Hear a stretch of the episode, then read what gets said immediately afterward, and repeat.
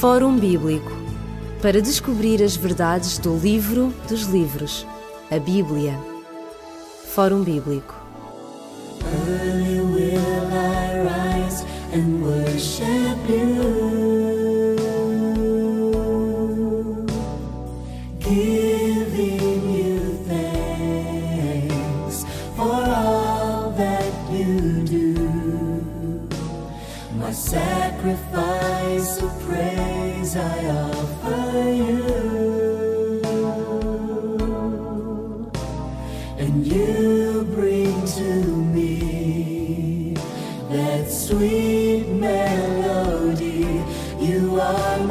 my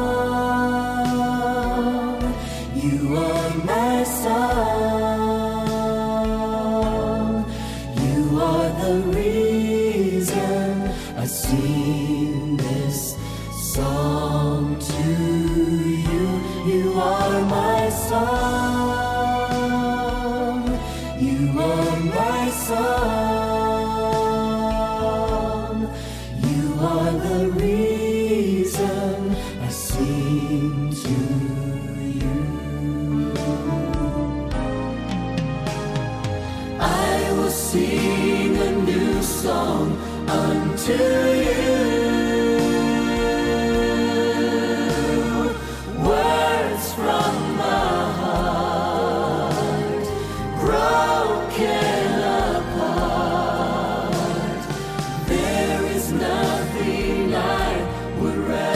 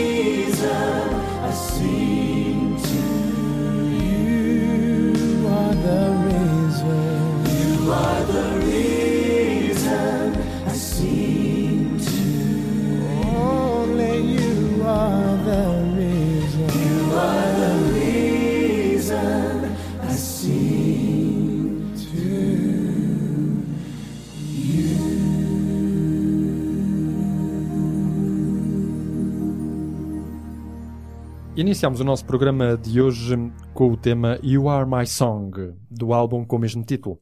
Cantou este tema o grupo Heritage Singers. Quero, em primeiro lugar, saudar cada pessoa que neste momento escuta o nosso programa e desejar que possa estar bem. Quero também aproveitar para cumprimentar o pastor Elídio Carvalho, que já é uma voz conhecida no nosso programa, pois ao longo de vários temas tem estado connosco e tem nos acompanhado nas reflexões que temos feito.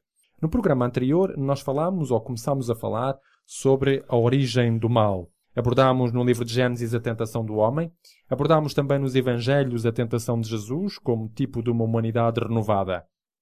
Das duas tentações e do relato bíblico, verificamos que um ser perfeito, um anjo de Deus, de repente, sem qualquer razão para isso, se revoltou contra o próprio Deus. Vimos que procura ser adorado, que adquiriu um certo domínio sobre o ser humano. Hoje vamos abordar outras perspectivas e outros aspectos relacionadas com o tema do mal na Bíblia e falar melhor do caráter deste próprio ser, tentar definir quem ele é. Por isso, Pastor Elido Carvalho, qual é o primeiro texto bíblico ao qual nós vamos para tentarmos justamente definir este ser que a Bíblia começa por chamar Lúcifer e que depois se torna Satanás? Seria bom que nós pudéssemos começar, e perdoe-me a redundância, começar pelo princípio, isto é, no livro do Gênesis, no capítulo 13 e no verso 1. Fala aqui na, no encontro que Adão e Eva tiveram com um animal, ou seja, uma serpente. E no capítulo 3, no verso 1 ao verso 4, fala neste este animal, que era tremendamente belo. Este animal que, pelas suas características, vai capitalizar o interesse e a atenção de Eva, e de repente ele começa, é, ou melhor, Eva começa a ouvir uma voz que ela detecta a voz que vinda, curiosamente, daquele animal. Ora, os animais não falam, ela por isso mesmo se vai interessar por aquele animal. Ora, quem é que estava por trás daquele animal, servindo de ventríloco àquele animal? Ora, se lermos no último livro da Palavra de Deus, no livro do Apocalipse, no capítulo 12, e em particular no verso 7 e no verso 9, nós encontramos aqui uh, uma forma, se quisermos, de, de desmascarar, de, de, identificar a voz que estava por trás daquele animal descrito uh, no livro do Gênesis, como acabamos de, de ver. Ora, se lermos, como dizia, no capítulo 12 do Apocalipse, no verso 7, diz que houve uma batalha no céu. Uh, Miguel e os seus anjos batalhavam contra o dragão e batalhava o dragão e também os seus anjos. E uh, no verso 9 encontramos assim: E foi precipitada o grande dragão, portanto, foi vencido no céu, nesta batalha que acabamos de escrever. O grande dragão, ou seja, a antiga serpente, ou seja, o diabo, ou seja, Satanás. Portanto, Satanás, isto é, aquele que uh, acusa. Dizer Satanás, dizer o acusador, estamos a dizer exatamente a mesma coisa por palavras diferentes. Portanto, vemos aqui o Apocalipse que vai uh, mostrar, vai uh, denunciar, se quisermos, uh, esta personagem que vai usar, que usou no passado, portanto, aquele animal para falar com, para contactar, melhor dito, com Adão e Eva. Através de um animal, podemos até dizer que nos é repugnante. embora seja belo, as, as, serpentes são, são animais que têm uma, uma beleza particular, mas, mas são-nos também repugnantes, ou seja, não é, não, não, uh, não são todos os seres humanos que acariciam uma serpente da mesma maneira com que se acariciam um cão ou um gato. Uh, é também um animal que é traiçoeiro, uh, não é? E que coloca um certo medo e um certo respeito ao ser humano. É verdade, é verdade. Não sei se, se este eh, dentro beleza que está camuflada com uma certa esperteza, com uma certa sagacidade deste animal, se tem a ver com este, este episódio do passado que há um certo uma certa não atração para esse animal, não é assim? No entanto, uh, também podemos dizer que, que, o pobre do animal não tem nada a ver com isto, é, ou seja, foi, foi apenas um, um instrumento nas mãos de um outro ser. Exatamente, alguém que serviu de ventríloco para dar uh, emprestar a sua voz à, àquele ser e poder dialogar com, com Eva e para captar, como disse, eu repito, a atenção de, de Eva. Ora, vemos aqui que nos diversos, nos diversos uh, textos da palavra de Deus encontramos aqui e acolá algo que vai, vários textos que demonstram, que nos mostram claramente quem é efetivamente, ou quem foi e quem é, esta, esta personagem uh, ainda excelsa em poder. Porque não podemos falar da morte, nem do mal, nem do sofrimento, sem estar e estarmos eh, interligados com esta, com esta entidade. Portanto, no, encontramos no, aqui um texto no profeta Ezequiel, que, no capítulo 28, que fala de uma forma mais particular acerca desta, desta criatura. No capítulo 28 do profeta Ezequiel, encontramos aqui, de uma forma primária, uma, uma lamentação sobre o rei de Tiro. Ora, o que é interessante é que, eh, por um, primeiro, podemos ver que tem pequenas ligações a esta personagem, ao rei de Tiro, mas se quisermos ver todo o contexto, mostra-nos claramente que não tem muito a ver com o rei de Tiro. Tem a ver algo que é comum, que é o que nós iremos ver com uh, Tiro, fala-se em, em Tiro como alguém que é mercador, alguém que usa o comércio, e aí tem qualquer coisa a ver uh, com esta entidade. Ora, no capítulo 28 de Ezequiel, do verso 12 ao verso 19, encontramos, portanto, aqui o texto que uh, nos mostrará alguns pormenores acerca desta entidade. Portanto, diz aqui no final do verso 12, portanto, que esta entidade era o aferidor da medida, cheio de sabedoria, perfeito em, em, em formosura. Uh, e aqui encontramos uma noção que não está expressa uh, explícita no texto, mas implícita, ou seja, que esta entidade era o selo da formosura. E, e, depois diz no verso 13, e agora aqui começamos a ver que não tem grande coisa ou quase nada a ver com Tiro, é assim? Uh, mas, uh, com o Líbano atual, mas tem a ver com esta personagem que está por trás. E diz aqui no verso 13: Estavas no Éden, jardim de Deus, toda a pedra preciosa era a tua cobertura, as diversas pedras preciosas que ele aqui vai dizer. E no final do verso 13 encontramos uma coisa que é uh, de veras uh, aborrecida, porque diz aqui: No dia em que foste criado, foram preparadas. E aborrecido porquê? Porque é o primeiro texto que demonstra claramente que Lucifer, apesar de ser uma criatura excelsa em poder, é uma criatura criada. E se é criada, temos que nos limitar, temos que a limitar uh, à sua, uh, ao seu raio de ação. Portanto, alguém que é criado não passa, obviamente, uma criatura, mas não é o Criador. E não sendo o Criador, biblicamente falando, que é isso que nos ocupa, não tem direito àquilo que a palavra de Deus chama adoração. Porque isso é inerente, única é a prerrogativa exclusiva de um ser que ele mesmo é criador. E todo o conflito, desde o Gênesis ao Apocalipse, mostra claramente este, este, esta tensão entre a criatura querer uh, apropriar-se das prerrogativas que são devidas unicamente a uma entidade criadora, ou seja, à adoração. Exatamente.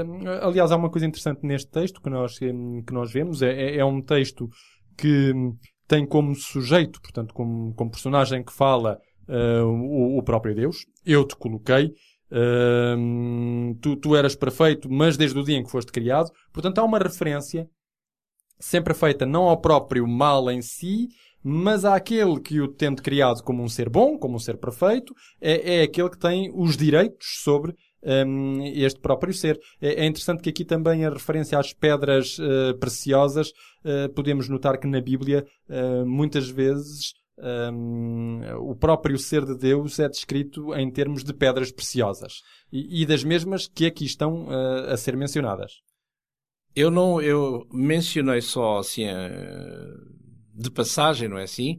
Porque nós, se olharmos a, a descrição que é feita da Nova Jerusalém, tem exatamente as mesmas pedras. Exatamente. Nós, eh, eu talvez não sei ainda se nós falaremos sobre isso ou não, no sentido para não estar a alongar, para não ser exatamente. um bocado pesado e depois para o, o, ouvinte pode faltar todo um contexto que, que lhe escapa e depois fica um pouco ali perdido, não é assim?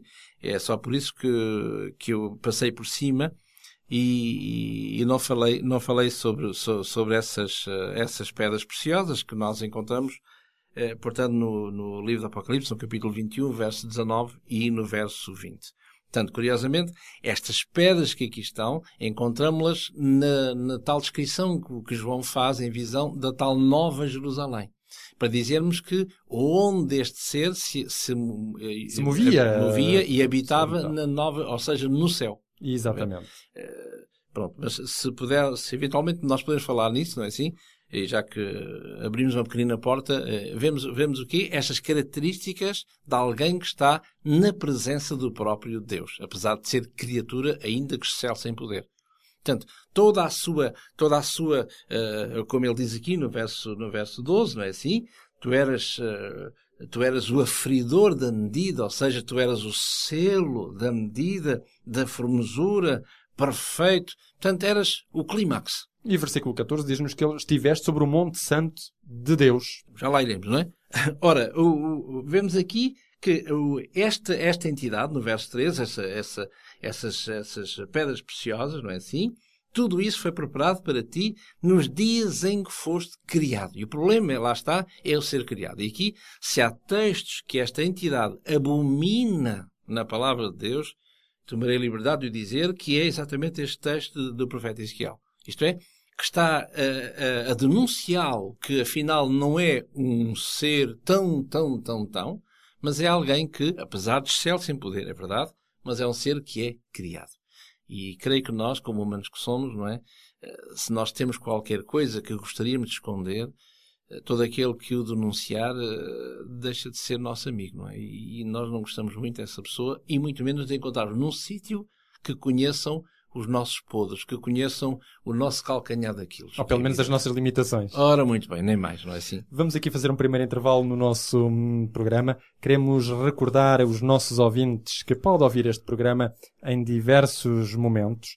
Uh, pode ouvi-lo aos sábados às 11 horas da manhã, às segundas às 10 horas da noite, às quintas às 21 horas e às sextas às 2 horas da madrugada. E, se quiser, pode também ouvi-lo em qualquer momento, bastando para isso ter um computador.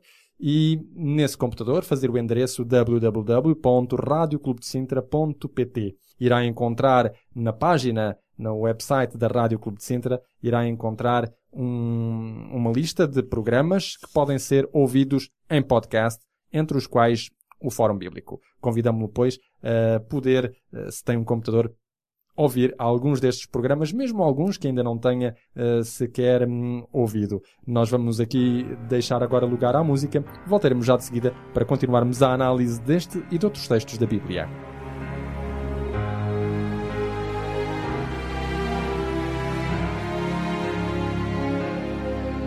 I've been watching you holding on for me through the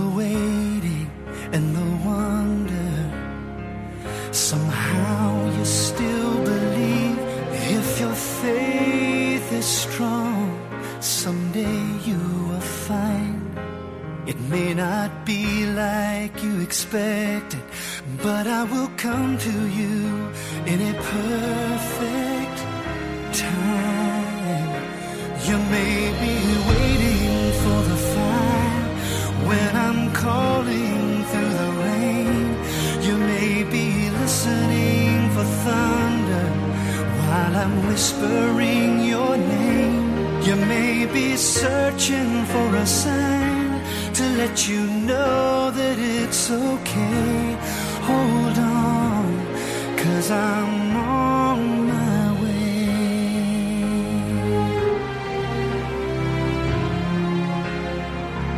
I came to Abraham, I was the sacrifice. For 40 years I walked with Moses through the wilderness of life. I came to Bethlehem. I saw them crucify the Lamb. And as I rolled away the stone, I heard him say,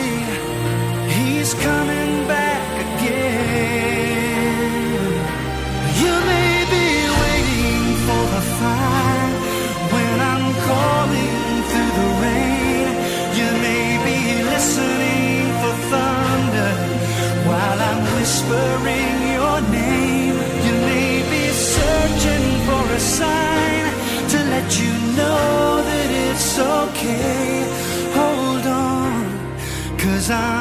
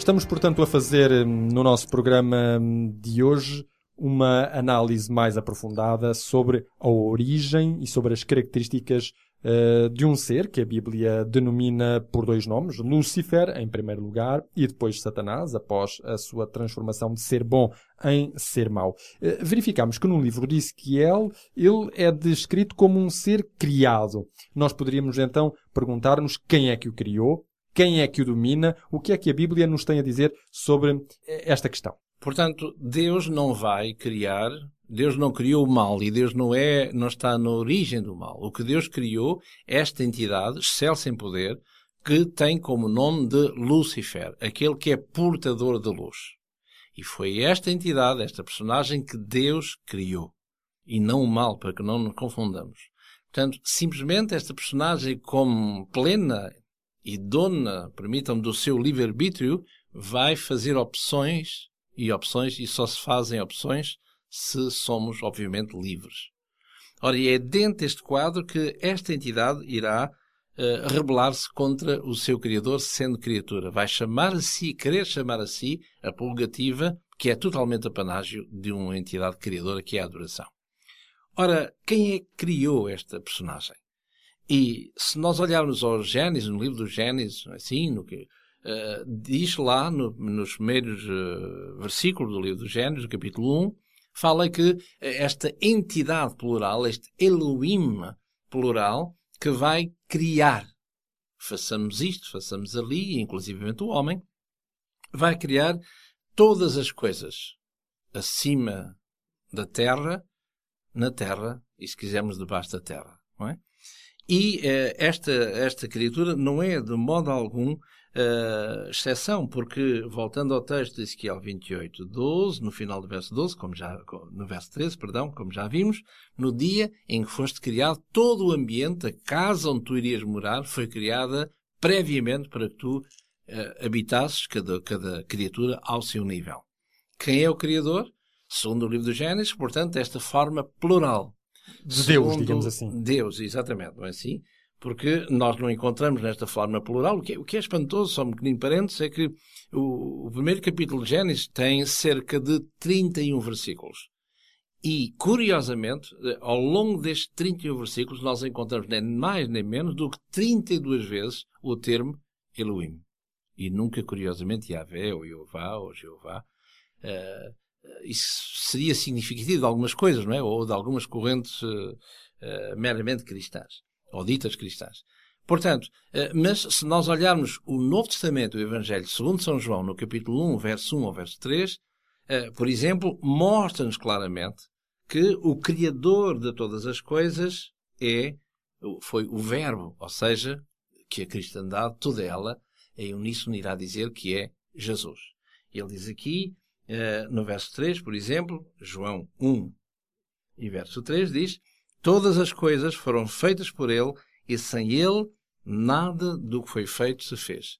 Que é a mesma imagem que nós encontramos uh, mais tarde, encontramos mais tarde no apóstolo São Paulo, onde ele vai dizer na sua carta aos Colossenses, na primeira car na, na carta aos Colossenses, e no capítulo 1, ele vai uh, reiterar exatamente esta, esta mesma ideia, uh, e vai recordá-la, aliás, reforçá-la, onde ele diz aqui no capítulo 1 e no verso, no verso 16, porque nele foram criadas todas as coisas que há nos céus, na terra, repare, visíveis, invisíveis, sejam tronos, sejam dominações, sejam principados, sejam potestados, tudo foi criado por ele, nele e por ele. Ora, vemos aqui que uh, esta entidade, que, que a Bíblia vai, conhece, e diversas vezes o apóstolo Paulo curiosamente o dirá, é assim, que nós, seres humanos, não temos que lutar contra a carne e contra o sangue, ele diz isso na Carta aos Efésios, por exemplo, no capítulo 6,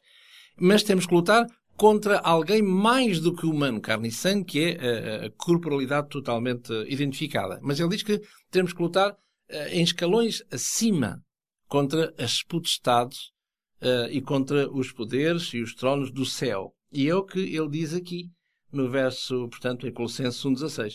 Sejam principados, sejam potestados, tudo foi criado por, uh, na pessoa de Jesus.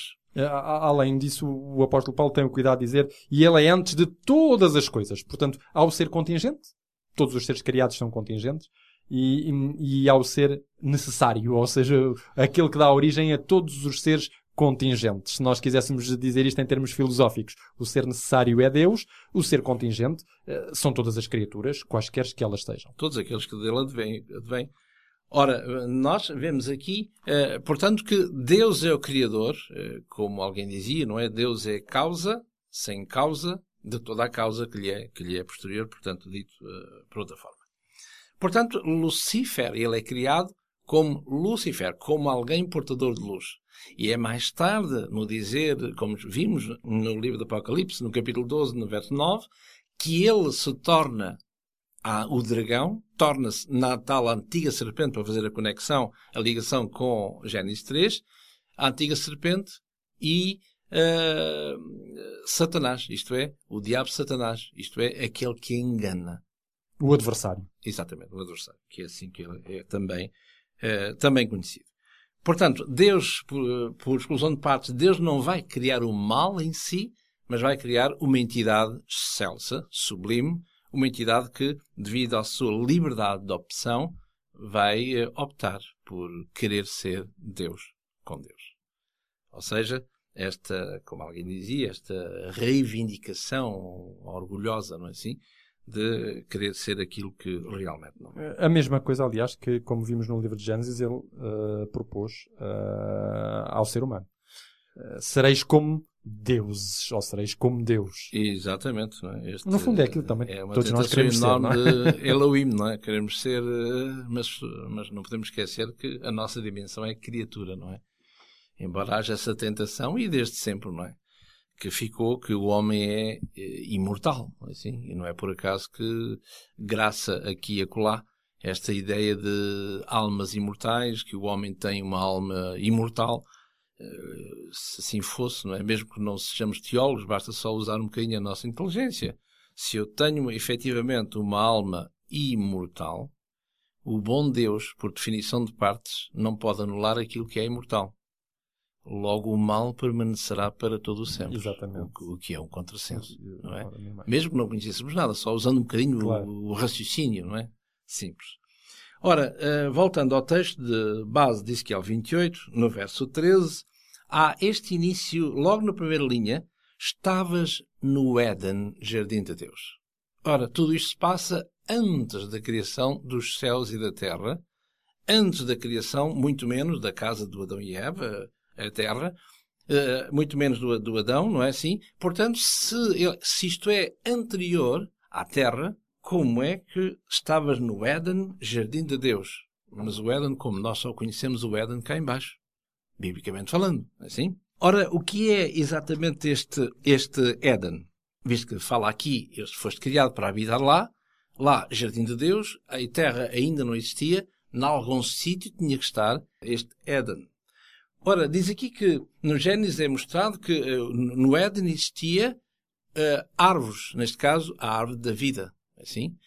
Ora, uh, se nós lermos no livro do Apocalipse, o que é interessante é que esta é como fosse este, este eterno retorno. Ou seja, o, o livro do Gênesis abre a porta, ficamos sem entender porque a porta já lá estava e alguém abriu, e o livro do Apocalipse, que é, que é digamos, o eco do, do Gênesis, mostra quem é que pôs lá a porta e o que é que a porta eventualmente tem para que alguém a possa abrir.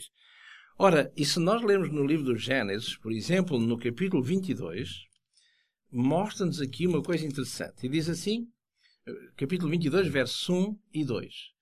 E eh, foi mostrado um rio puro d'água da vida, o claro como o cristal, que procedia do trono de Deus e do Cordeiro.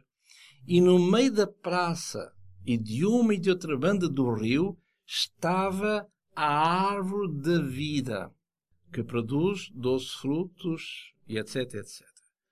Ora, a árvore da vida, se há um sítio onde está esta árvore da vida, o que é que ele poderá significar? Porque se nós lermos neste mesmo livro do Apocalipse, no capítulo 2 e no verso 7, portanto, na carta uh, à, à igreja de Éfeso, diz aqui no verso 7, quem tem ouvidos, ouça o que o Espírito diz às igrejas, ao que vencer, dar-lhe a comer da árvore da vida que está no meio do paraíso de Deus. E agora, se juntarmos este texto de Apocalipse 2, 7 com o de 22, verso 1 e 2, mostra-nos claramente que é ali que está, neste paraíso, neste terceiro céu, se quisermos, que, onde está o trono de Deus e onde está, curiosamente, esta árvore de vida. Ora, esse Éden e esta árvore da vida, que, é, que são duas coisas que vão de estão interligadas, portanto, havia um Éden no céu, onde esta entidade, à luz do livro de, de, de, de Ezequiel, foi formada para que lá pudesse uh, exercer a sua função. E tanto é que, como vimos há pouquinho, no verso 13, eh, estavas no Éden, Jardim de Deus, e agora todas estas pedras preciosas, como, como aflorámos ainda há bocado, eh, fazem, e encontramos-las curiosamente na tal Nova Jerusalém, segundo o livro do Apocalipse, repito, capítulo 21, versos 19 e 20. Portanto, o que nós estamos a dizer é que uh, havia um espaço, um lugar bem definido, bem concreto, onde este ser Lúcifer se movia juntamente, digamos, com outros seres eh, criados, chamemos dos anjos, porque é assim que, que, que a palavra de Deus uh, os, define no seu geral, embora ela também diga que há diferentes funções entre, entre esses, mesmo, esses mesmos anjos. Há um lugar concreto, uh, alguns no universo, onde este ser habitava, muito perto digamos, de um relacionamento em particular com o Criador. E é isso que o texto de base de Ezequiel 28 nos irá, nos irá mostrar. Ora, se nós continuarmos o Ezequiel 28, não é assim? Uh, no verso 14 diz aqui uh, que tu eras um querubim ungido para proteger, e eu te estabeleci no Monte Santo de Deus, estavas, no meio das pedras fogueavas, andavas. Ora, o que é que nós vemos aqui? Vemos que é fala, fala aqui no monte de Deus. Onde é que realmente ele vivia? No Éden, como já vimos, no monte de Deus. Mas, mas este monte de Deus, onde é que ele se encontrava? Na Nova Jerusalém, segundo o livro do Apocalipse, eh, no céu. Porque o jardim do, o jardim do Éden estava, parece, no céu por causa da, da identidade com a árvore da vida. Ora, e este monte, este, este monte, uh, monte de Deus, como diz aqui, no verso 14, se, se nós lermos no profeta Isaías, no capítulo 14, nós iremos encontrar aqui uma coisa interessante. No profeta Isaías, no capítulo 14, fala aqui uh, acerca, dentro desta identificação deste, deste, deste monte, não é assim? Diz aqui no capítulo 14, no verso 13, diz: E dizias tu no teu coração: Eu subirei ao céu, acima das estrelas de Deus, exaltarei o meu trono, e no monte da congregação me sentarei da banda do lado, uh, da banda do lado do norte. Ora, o Altíssimo mora neste monte. E depois diz que eh, a sua situação geográfica é a banda do lado do norte. Ora, se nós, visto que a palavra de Deus se explica texto após texto, não é? que ela se explica a si mesma, e convinha nós realçarmos que a Bíblia não precisa que o homem interprete, ela mesma se interpreta a si mesma. Temos é conhecer os textos para podermos colá-los uns aos outros para que haja luz, não é assim? Um texto leva a outro texto. Portanto, fala-nos aqui que esta entidade, neste capítulo 14, no verso 13 de Isaías, diz que uh, estavas no meu, no monte, subirei acima, no, exaltarei o meu trono, no monte da congregação, me assentarei na banda do lado do norte. Ora, se nós lermos o livro dos Salmos, no capítulo 48, o Salmo 48, no verso 1 e no verso 2, o que é que o salmista nos, eh, nos mostra? Diz assim: Grande é o Senhor e muito digno de louvor da cidade do nosso Deus no seu Monte Santo.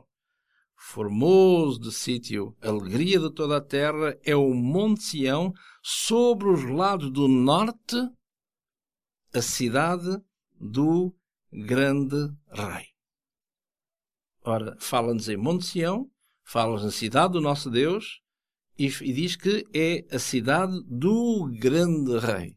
Portanto, que Monte Sião é este? Se nós dermos um saltinho ao Novo Testamento, portanto, no, no livro de São Mateus, no Evangelho segundo São Mateus, no capítulo 5 e no verso 35, nós encontraremos ali algo de interessante que tem a ver com o que acabamos de dizer. Evangelho segundo São Mateus, capítulo 5 e no verso 35. Não jureis nem pela terra, porque é escabelo dos seus pés.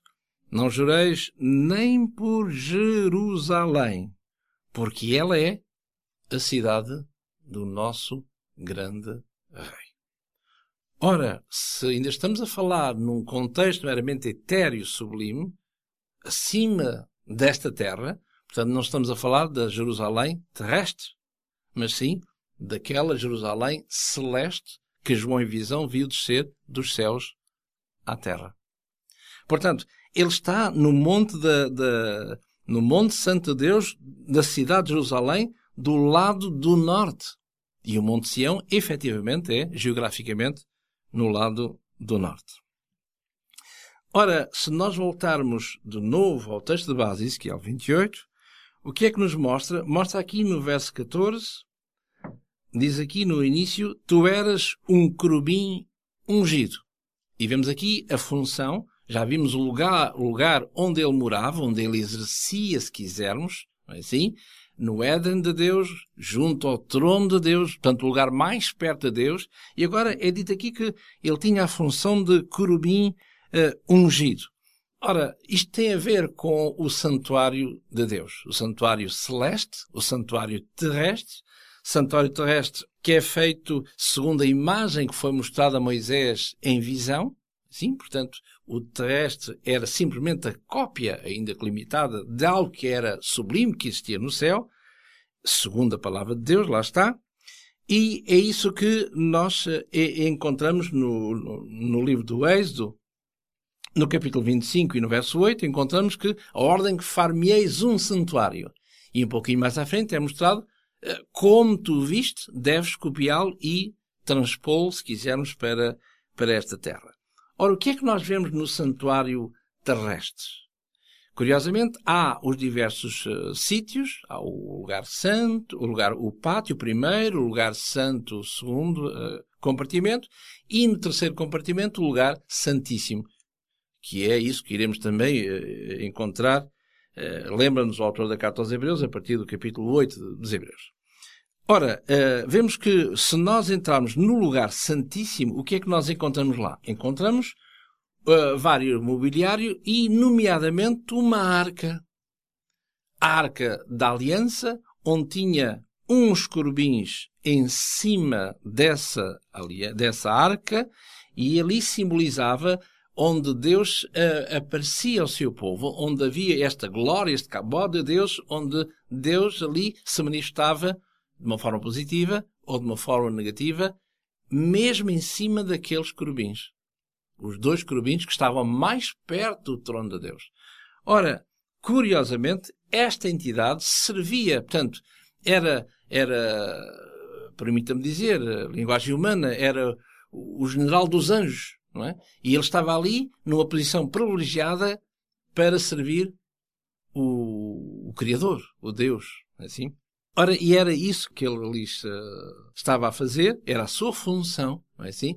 E dentro da Arca da Aliança havia, obviamente, uh, as tábuas da lei de Deus, os famosos dez mandamentos que, coitados, têm sido, pela cristandade, infelizmente, muito, muito, mas mesmo muito maltratados. Eu iria só fazer aqui um, um, um, breve intervalo para nós depois prosseguirmos a nossa, a nossa explicação, dizendo aos nossos ouvintes que, se desejarem, podem uh, contactar connosco. Vão ser-vos dados os contactos pelos quais os podem fazer, quer por telefone, quer por e-mail. Se for por telefone, uh, vai-vos ser dado o número de telefone para o qual devem telefonar, ou se quiserem também escrever-nos, podem também escrever-nos, ou se quiserem enviar-nos um e-mail, podem fazer-o para fórumbíblico.radioclubdecintra.pt Fórum Bíblico, arroba radioclubdecintra.pt. Podem colocar-nos as vossas questões, as vossas sugestões e nós cá estaremos para depois, nos nossos programas, darmos seguimento àquilo que foi a correspondência que tiveram para connosco. Vamos eh, fazer só aqui uma breve pausa antes de continuarmos com o nosso programa e dar lugar mais uma vez à música. Ligue-nos para 21 3140166 ou contacte-nos para o e-mail forumbíblico.radioclubdecintra.pt ou pode escrever-nos para a Rua Acácio Paiva, número 35 A 1700 004, Lisboa.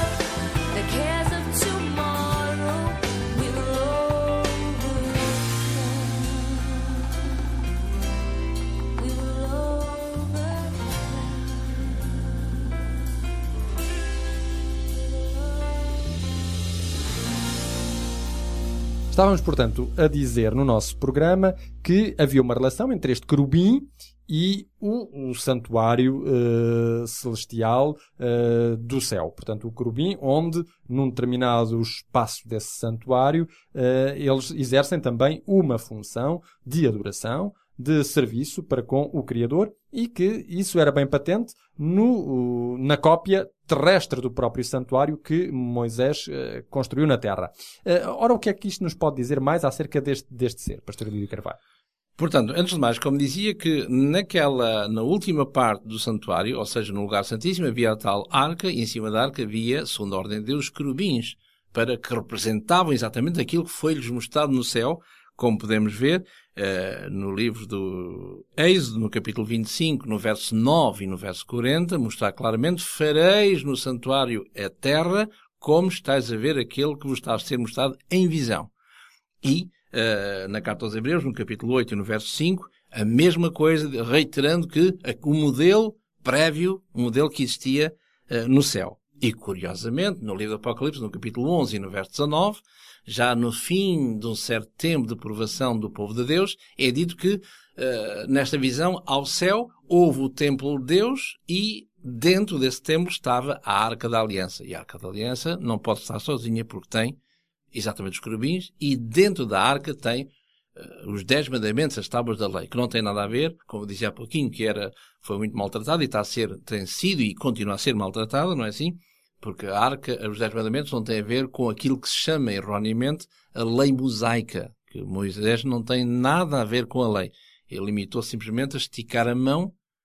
Meu povo, está aqui aquilo que Deus me deu. Moisés não escreveu uma linha lá. Por isso é que não se pode dizer, é dito impropriamente lei mosaica que não é. E tanto é que as leis mosaicas, embora inspiradas por Deus, mas escritas pelo dedo de Moisés, eram colocadas ao lado dessa arca e nunca dentro da arca, porque essa foram escritas pelo próprio Deus, o que é espantoso, não é? Porque não faz sentido nenhum, se não houver nenhuma razão de ser, não é? Não faz sentido nenhum Deus mandar escrever, como sempre fez em toda a palavra de Deus, mas naquele aspecto particular, os Dez Mandamentos, é da Escritura, é da lavra do próprio Deus. E isso significa, parece que quer dar uma lição qualquer, está qualquer coisa ligado uh, esta, esta, esta maneira de ser de Deus. É porque aquilo não é humano. Aquilo é, não tem nada a ver com o humano. Por isso é que ele diz, uh, no profeta, por exemplo, no profeta Ezequiel, no capítulo 20, no verso 12 e 20, que é um sinal perpétuo entre mim e o meu povo. E isso é perpétuo? É, claro. é isso mesmo que o termo quer dizer, não é? Bom, passando. Ora, vemos aqui que, se voltarmos ao texto de base, capítulo 28, Uh, fala aqui, uh, já vimos aqui no verso 14 o querubim, portanto a função desta entidade. Uh, já vimos também no Monte Santo de Deus onde é que, o que é que se encontrava, que era Sião, Sião em Jerusalém, Jerusalém terrestre na altura não podia ser, tinha que ser na celeste. E, e depois aqui no verso 15, de novo a reforçar a ideia do verso 13, no final do verso 13 diz, como já vimos, no dia em que foste criado. E no verso 15 diz, perfeito eras nos teus caminhos, desde o dia em que foste criado, até que se achou uh, esta iniquidade em ti. Ora, iniquidade em ti. Como é que se pode achar iniquidade em alguém? Como é que se pode uh, detectar uma, uma mancha, uma iniquidade? Como? Quer queiramos, quer não. Tem que ser haver uma lei. Tem que existir uma lei porque o senhor, eh, o senhor uh, oficial da, da polícia, o senhor agente da polícia, não, ninguém pode aplicar uma coima, seja quem for, se não houver uma lei que lhe seja anterior. Não pode, é impossível, isso não, não, não, cabe na cabeça de ninguém. Sem, é? sem haver uma transgressão moral, Não pode, assim. não é? Para, e para haver uma transgressão terá que haver um código que diga que aquela ação é transgressão. Portanto, não, se dissermos que a lei não existe, logo não há, não há, não há coima para ninguém. Não havendo coima, o senhor polícia está automaticamente no desemprego. É? E logo os tribunais estão no desemprego, está tudo no desemprego, porque não havendo lei, é, já havendo lei, sabe Deus a, a, confusão que se passa, quanto mais não havendo lei. Mas pronto, isto é tudo utópico, não é assim? Portanto, para vermos que, se tivermos a veleidade de dizer que não há lei, como a cristandade o dirá, o diz, aliás, portanto, não sei como é que eu posso reconhecer que sou pecador. Não sei, é, é uma coisa que, que eu tenho muita dificuldade em entender, confesso. Ora, vemos aqui que achou iniquidade em ti. Portanto, para haver iniquidade, terá que haver um código qualquer que ele possa ter transgredido. Ou além, indo, pondo o pé além da chinela, não é assim? Ora, o que é interessante, o que é que se passa aqui? Ora, se nós continuarmos no verso, no verso 15, não é? Achou-se iniquidade em ti, na multiplicação do teu comércio, se encheu o, teu, o interior do teu coração de violência, de, e tu pecaste, pelo que te lançarei profanado uh, do monte de Deus. Ora, vemos aqui uh, que há esta violência, há este pecado. Portanto, se, o que é que nós temos que dizer? Temos que definir o que é o pecado, não é?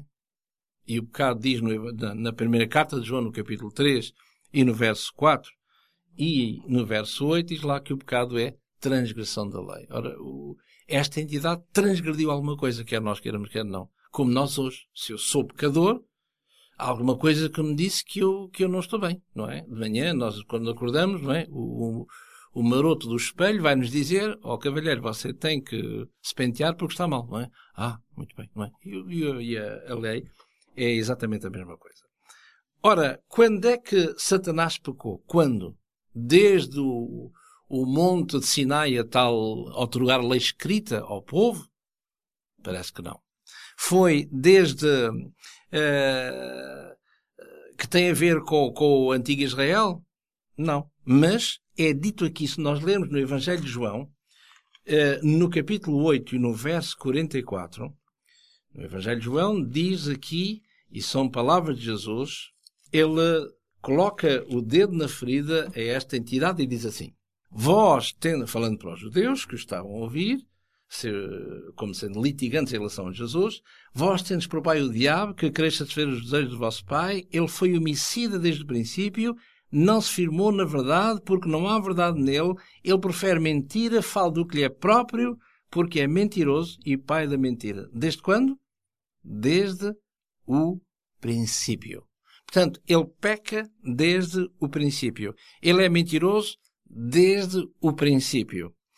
E eh, vemos aqui que nestas diversas eh, etapas tem a ver com uma lei previamente, permitam, Conhecida. oral Vamos dizer, exatamente. e não escrita, ou conhecida pelo menos, não é? Porque Caim, ao matar Abel, eh, como é que ele sabe que é maldito? Há aqui qualquer coisa que não está bem, porque a lei só aparece N, não é? Para a frente. Há qualquer coisa que não está bem. Ora, eh, portanto, eh, aquilo que nós quisemos dizer, que a lei aparece em algum sítio, não é verdade, porque já antes aparece toda esta, toda esta problemática, não é assim? Portanto, eh, na existência desta entidade oral, que a entidade da lei, que mostra claramente que tu, como diz o Lúcifer, Ezequiel, portanto- não é? Que achou-se iniquidade em ti. Exatamente. E, portanto, quer queiramos, quer não, temos que nos inclinar perante o contexto. Foi nessa, nesse sentido então que ele se tornou um ser hum, que começou, digamos, a tornar-se um ser mau. Vamos ter que dar um término ao nosso programa eh, de hoje. O tempo não nos permite irmos mais além. Ficaremos no próximo programa de continuar as características deste ser que, tendo sido perfeito, se tornou imperfeito, se tornou mau. Não se esqueça que pode contactar connosco, pode também ter direito ao livro que lhe oferecemos em cada programa. No livro de hoje é Deus, a Palavra e Eu. Se desejar esse livro, pode contactar connosco para os endereços que vão ser dados em seguida. Da nossa parte, nós despedimos-nos, eh, agradecendo a sua companhia e desejando as melhores bênçãos de Deus para a sua vida. Até ao próximo programa, se Deus quiser. Fórum Bíblico para descobrir as verdades do livro dos livros, a Bíblia. Fórum Bíblico